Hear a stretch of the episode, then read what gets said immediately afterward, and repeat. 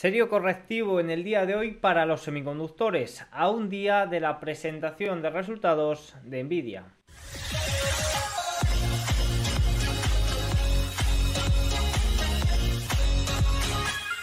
Muy buenas a todos y bienvenidos un día más al canal. Hoy es martes 20 de febrero de 2024 y en este momento son las 21 y 28 hora española, 15 y 28 horario ET. El día de hoy estamos viendo un serio correctivo en la industria general de semiconductores impulsado por una caída de más de un 5% de Nvidia. Vamos a ver cómo cierra. AMD también estaba a la baja y en general toda la industria estaba cayendo más de un 2%, ha llegado a caer más de un 2,5%. Todo ello previo al dato o al evento más importante que tenemos para esta semana, que es esa presentación de resultados de Nvidia que será mañana en el after, tras el cierre de mercado. En este vídeo vamos a comentar qué podemos esperar de ello, vamos a hablar también de algunos comentarios que ha hecho tanto VS como Goldman, que son un poco las casas que más últimamente están atinando en este tema de los resultados, pero aún así habrá más comentarios eh, sobre ello mañana previo a esa presentación de resultados. También el día de hoy tenemos que comentar la bajada de tipos de interés a 5 años que ha realizado China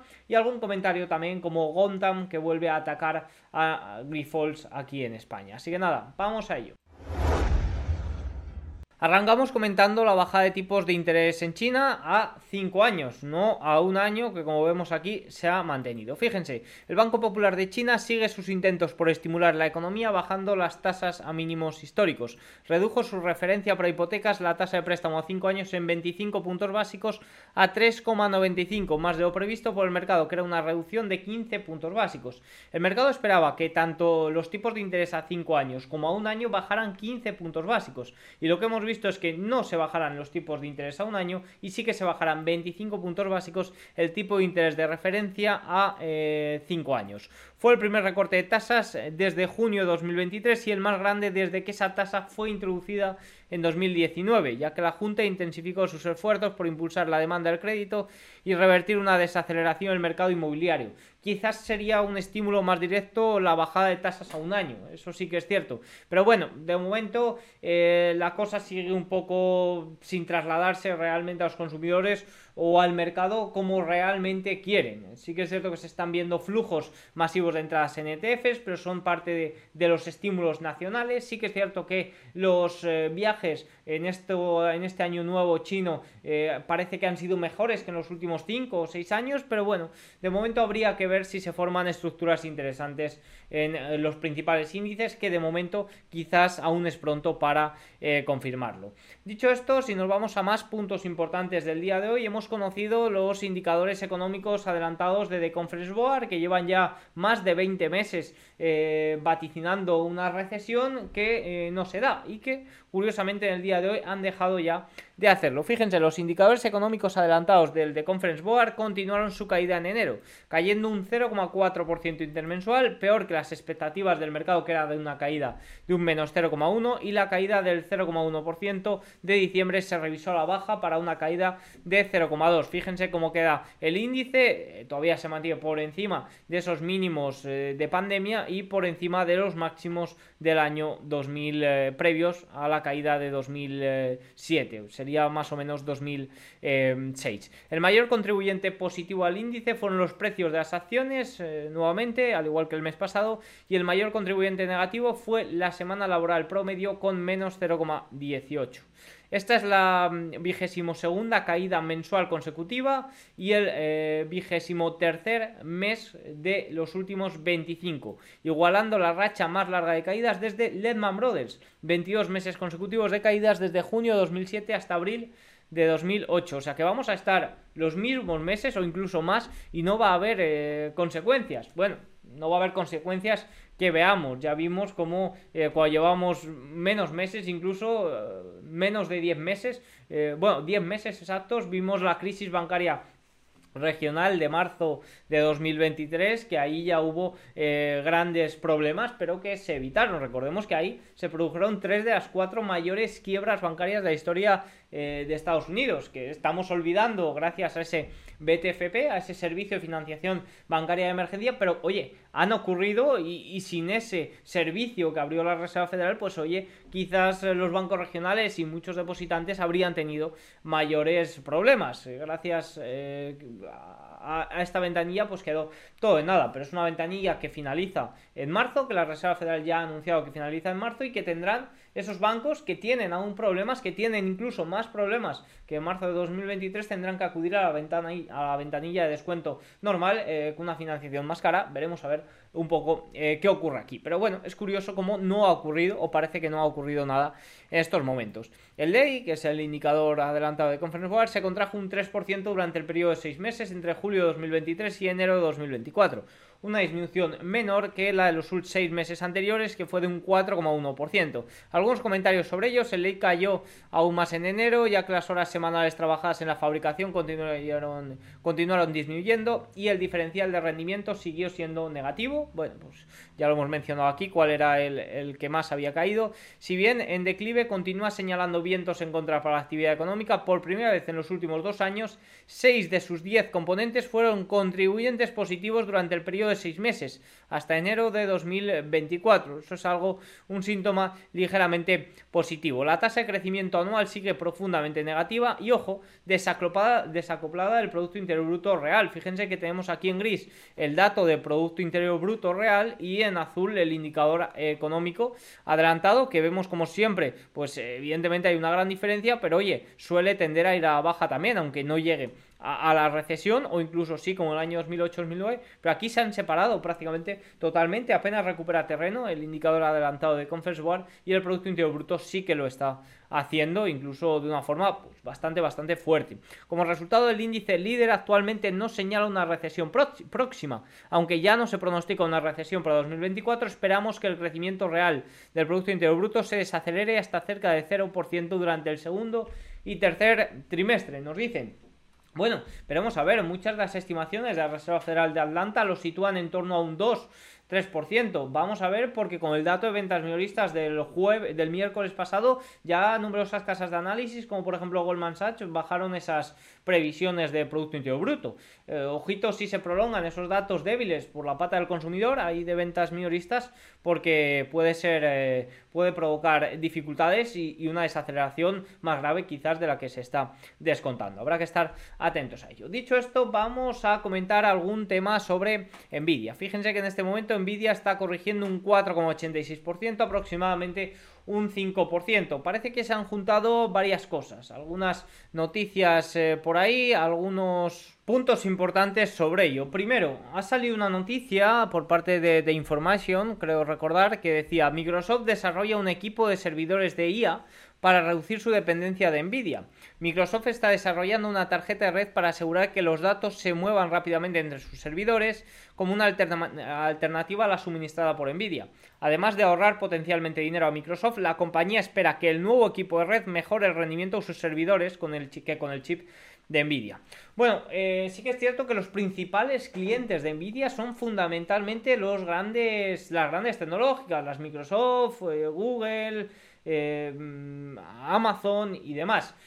Que estas compañías traten de hacer un poco la competencia a Nvidia y tratar de producir sus propios servidores, sus propios chips y demás, pues evidentemente es algo que puede afectar a, largo plazo o a medio largo plazo a la compañía, a Nvidia, eh, ya que su demanda pues sería menor. Es algo que he leído también en las últimas eh, las últimas sesiones y sí que es cierto que es algo que puede ser eh, preocupante. Pero bueno, sí que es cierto que en el corto plazo la verdad que se me antoja complicado que puedan llegar al nivel que tiene Nvidia. Pero bueno, eh, oye, es algo a tener en cuenta, es algo a plantear y quizás pues sea algo de ruido que haya afectado a la caída de casi un 5% del día de hoy de, Nvidia. Más cosillas, eh, Nvidia cae más del 5% hoy, camino a su mayor disminución porcentual desde mayo de 2023. Sería el cierre más bajo desde el 6 de febrero de 2024. Actualmente ha bajado en 4 de los últimos 5 días y actualmente lleva 3 días consecutivos a la baja con una disminución del 7,12%. La peor racha de 3 días desde los 3 días que terminó el 27 de octubre de 2023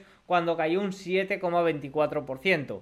También sube un 11,56% del mes, todo esto hay que tenerlo en cuenta de cara a resultados, sube un 38,6% en lo que va de año y ha bajado un 7,12% desde su máximo histórico de 739 dólares el 14 de febrero de 2024. Ha aumentado un 232,31% en el último año, en las últimas 52 semanas, desde el 21 de febrero de 2023, cuando cerró, ojito, a 206,55. Según los datos de Dow Jones o Market Data, la capitalización bursátil de Nvidia ha caído hoy más de 100.000 millones de dólares. Su capitalización de mercado actual ronda los 1,7 billones de dólares. Arrastró al índice de acciones eh, de semiconductores más abajo en el día, más de un 2% abajo en el día, y el market cap de Nvidia, ojo, vuelve a caer por debajo del de Google y del de Amazon. Todo esto, pues algunos datos a tener en cuenta que se han provocado con la caída de Nvidia el día de hoy. Puede ser que esto, esta noticia de que Microsoft desarrolla un equipo de servidores de IA para reducir su dependencia de Nvidia haya afectado a la cotización. Bueno, pues puede ser, pero también sí que es cierto que estaba muy extendida, también sí que es cierto que estamos antes de una presentación de resultados que va a ser importantísima. Vamos a meternos de lleno un poco ya en lo que es la presentación de resultados y un poco en lo que podemos esperar. Saldrán muchísimas más datos, sobre todo de posicionamiento, que estoy seguro de que será 10 de 10 por parte de los operadores de Goldman, pero seguramente salga en el día de hoy, en el after, eh, cuando, eh, cuando eh, en el paper este de mesa de trading. Por tanto, estad muy atentos, si me da tiempo lo meto en, en el en el Sustack, ya no, en la newsletter que mando cada día, The Market Say, si me da tiempo lo meto ahí, y si no, pues mañana por la mañana seguramente que tengo información sobre ello para ponerla en el Telegram. Pero en el día de hoy lo que sabemos son algunos comentarios de VS y algunos comentarios también del propio Goldman. VS dice, una sorpresa a la baja de Nvidia probablemente provocaría una liquidación correlacionada con el mercado de valores. Una sorpresa al alza, por otro lado, crearía una dispersión con los grandes de la IA, continuando superando al resto del mercado. VS Trading ha visto cierto ajuste antes de la publicación y el riesgo recompensa parece ligeramente inclinado a la baja, considerando el hacinamiento. Goldman nos dice, Nvidia es la acción más importante en el planeta desde una perspectiva de correlación de índices, factor y momento minorista. La vara está alta y con eso quiero decir que se espera una gran sorpresa. La movida implícita o el movimiento esperado de opciones es de aproximadamente el 11% para mañana después del cierre, nos dice Goldman. Em, alguna cosilla y alguna opinión que, estoy viendo. Creo que eh, estoy muy de acuerdo con esto que dice VS Trading, que dice que el riesgo recompensa parece inclinado a la baja. Y creo que entrar previo a resultados, evidentemente, eh, no lo recomiendo ni mucho menos, ni nada, lo que digo en este canal, pero sí que es cierto que veo un riesgo demasiado elevado. Sobre todo, ¿por qué? Porque esperaría un movimiento inferior si los datos salen muy buenos. Si salen unos datos extraordinarios que superan las estimaciones, eh, muestra un crecimiento interanual increíble y demás, creo que habría menos sorpresa al alza de la que puede haber si falla alguna mínima cosa. Si falla alguna mínima cosa en los datos, en los resultados, eh, ahí es cuando podríamos ver grandes liquidaciones, ya no solo en Nvidia, sino en el índice en general. Por tanto, el riesgo recompensa le veo bastante, bastante inclinado a la baja, como, como comenta VS. Y también lo comenta aquí eh, Goldman con eh, que se espera una gran sorpresa y, bueno, eh, creo que no, no lo he traducido del todo bien, luego lo reviso para cuando lo publique en The Market Sale, pero sí que es cierto que también decían algo como lo de que el sesgo estaba más bien al alza y el posicionamiento también y en caso de que haya, pues eso, problemas a la baja puede haber grandes liquidaciones. Por tanto, yo me mantengo bastante escéptico. Yo que tenía posición sobre todo en muchas compañías del sector, ARM, NET y demás, la verdad que ahora mismo me mantengo un poco al margen a ver, eh, a ver qué ocurre. Evidentemente también con la corrección de los últimos días, pues eso ha ayudado a que salten stop en beneficios y demás. Por tanto, eso es un poco lo que veo para Nvidia. Mucho riesgo y un beneficio que quizás no sea tan amplio. ¿Podemos ver a Nvidia saltar un 20% como saltó Meta? Pues la verdad es que se me antoja difícil y más viendo cómo se ha comportado en las últimas dos presentaciones de resultados, que creció un 100% y un 200% interanual respectivamente y apenas tuvimos movimiento. Por lo mismo, porque había un posicionamiento tan alto, había unas estimaciones tan, tan altas que si se superaban como se esperaba que se superaran o incluso más, que lo hicieron incluso más, pues no provocaba tanto movimiento. En caso de que haya algún fallo, pues ahí es cuando puede haber grandes problemas. De hecho, el gran problema de los siete magníficos o las grandes tecnológicas eh, no es que estén extendidas ni que estén en un inicio de burbuja, que no lo están, ya que el crecimiento de ingresos está respaldando ese rendimiento anualizado de un 28% que llevan desde 2019. El problema está si el crecimiento de ingresos, tanto el crecimiento de ingresos actual como las estimaciones a futuro, empiezan a flagear o empiezan a fallar por debajo lo que van estimando los analistas, porque ahí sí que es cuando podríamos ver eh, liquidaciones bastante, bastante fuertes. Por tanto, eso es un poco lo que hay que tener en cuenta de cara a, a la presentación de resultados de Nvidia de mañana. Dicho esto, vamos a ver un par de gráficos relevantes del día de hoy. Este me parece un gráfico bastante, bastante importante, bastante interesante, que muestra la diferencia entre el Nasdaq 100 y el Nasdaq Composite. Recordemos que el Nasdaq 100 se fija exclusivamente en las 100 principales o más grandes compañías del Nasdaq, evidentemente con una mayor ponderación a los 7 magníficos, y el Nasdaq Composite eh, se mantiene un poco más alejado y agrega a eh, todas las compañías de, de Nasdaq. Y vemos una diferencia que se sitúa en este momento en máximos históricos, fíjense que incluso es mayor a lo que podíamos encontrar previo o, post eh, esa pandemia de COVID de, COVID-19 que, provocó la caída en febrero marzo de 2020 y luego ese gran movimiento al alza especialmente del Grow. Y claro vimos un gran acompañamiento de muchas pequeñas compañías algo que no estamos viendo en estos momentos. De hecho ya vimos el año pasado incluso reponderaciones en los pesos de las principales tecnológicas para que no eh, fueran cada vez eh, teniendo mayor peso en el Nasdaq 100. También en el día de hoy las ventas de Home Depot cayeron por quinto trimestre consecutivo ya que el minorista de mejoras para el hogar más grande del país de Estados Unidos sintió los impactos de las tasas hipotecarias más altas que han congelado en gran medida el mercado inmobiliario. Pues efectivamente, al final estamos viendo números de compraventa en mínimos, aunque los precios se mantengan en máximos. ¿Por qué? Pues porque la oferta es mínima y la demanda sigue siendo elevada. Aunque no haya un gran número de compraventa, la demanda supera a la oferta, lo que sigue tensando los precios al alza. Uno de los factores que puede ayudar a esto pues es esa bajada de las tasas hipotecarias, también impulsada por una bajada de tipos de interés. Evidentemente, esto en, las en el último mes se ha metido un buen rajón también. De hecho, estamos viendo algunas tasas hipotecarias repuntar en algunas regiones. ¿Por qué? Pues por eso, porque los rendimientos de nuevo han recuperado niveles eh, al alza. Fíjense, a 10 años 4,3%, a 2 años 4,7%, 30 años también una subida considerable. Por tanto, esto se ha metido de nuevo, o eh, sí, han metido un rejón este último mes a las expectativas tan altas bajadas de tipos que podía tener el mercado. Dicho esto, vamos con el cierre de sesión.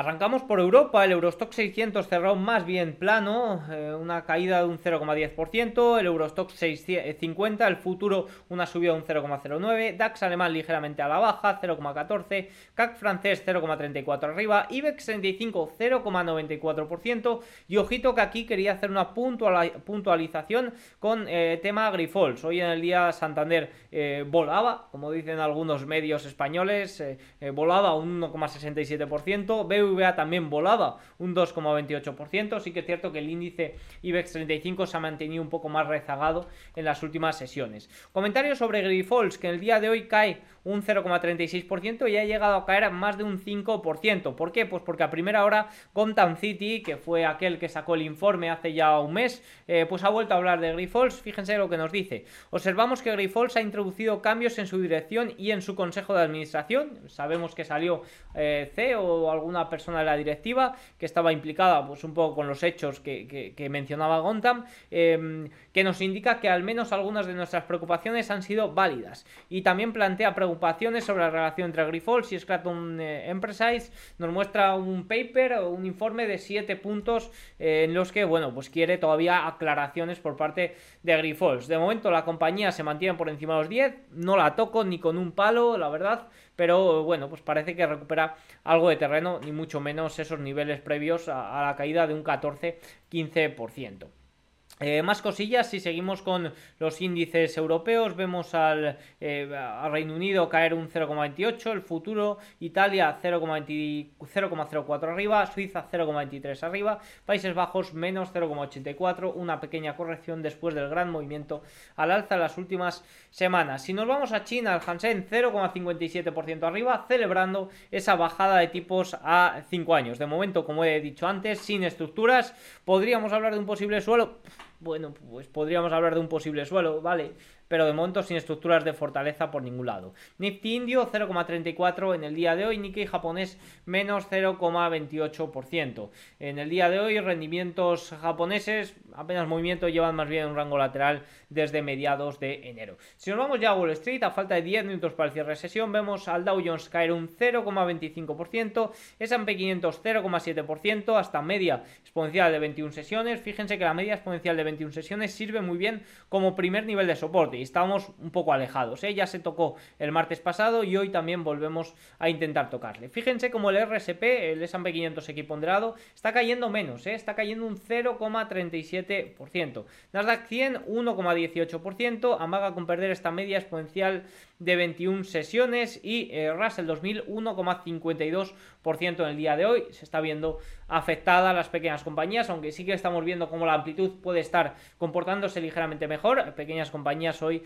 eh, corrigen. Fíjense que si nos vamos eh, por sectores, vemos consumo defensivo como el mejor sector. Vamos a actualizar. Consumo defensivo el mejor sector, el resto prácticamente todos en rojo. La tecnología a la cabeza. Si nos vamos a las industrias, vemos como las peores industrias del día. entramos aquí uranio, gambling, eh, metales, petróleo y aquí tenemos ya a semiconductores, la industria de semiconductores cayendo más de un... Eh, no, equipamiento de semiconductores más de un 3% y semiconductores que lo tenemos aquí un 2,8%. Están metiendo, como digo, una buena corrección a esta industria. Fíjense que si nos vamos al market leader, Apple cae un 0,58, Microsoft un 0,58 también, Nvidia 4,34, pero fíjense que todavía por encima de la media exponencial de 21 sesiones. Por tanto, de momento eh, es que no se ha llegado ni a este hipotético primer nivel de soporte, no como Nvidia o como Microsoft que sí que lo está perdiendo eh, más claramente. Amazon eh, también por encima de media exponencial de 21 sesiones, 1,65. Google 0,27 arriba, ligeramente arriba. Meta 0,6 y Tesla cayendo un 3,39%. Ha amagado, incluso ha llegado a caer un 4 o 5%, pero en este momento parece que puede estar incluso aguantando este nivel de soporte importante 195. Veremos a ver estos últimos 8 minutos eh, que quedan y si tenemos continuación mañana para ir al alza. Fíjense que quedó cerca de cubrir este gap, pero no logró eh, no logró cubrirlo. Si nos vamos a algunas compañías también de semiconductores, pues fíjense AMD como amagaba la semana pasada por romper este nivel importante y de nuevo eh, buen rejón que le han metido en el día de hoy. También ARM 5,6 abajo, Snow también un 5, 4,79% abajo, media exponencial de 21 sesiones. Toda esta industria se va a ver muy movida mañana por lo que pase con Nvidia. Como digo, si los datos salen muy buenos, si los datos superan las estimaciones, pues seguiremos un poco en la línea. Quizás no haya sorpresas al alza tan fuertes, pero seguiremos en la línea de este impulso de la IA y de los semiconductores. Ojito si falla alguna cosilla, que ahí es cuando podríamos ver grandes liquidaciones. Y cuando digo grandes, creo que pueden ser muy grandes, ya que el posicionamiento lleva siendo muy elevado durante mucho tiempo. Eh, si nos vamos a los rendimientos americanos, ligeramente abajo, el rendimiento americano 10 años, 4,27.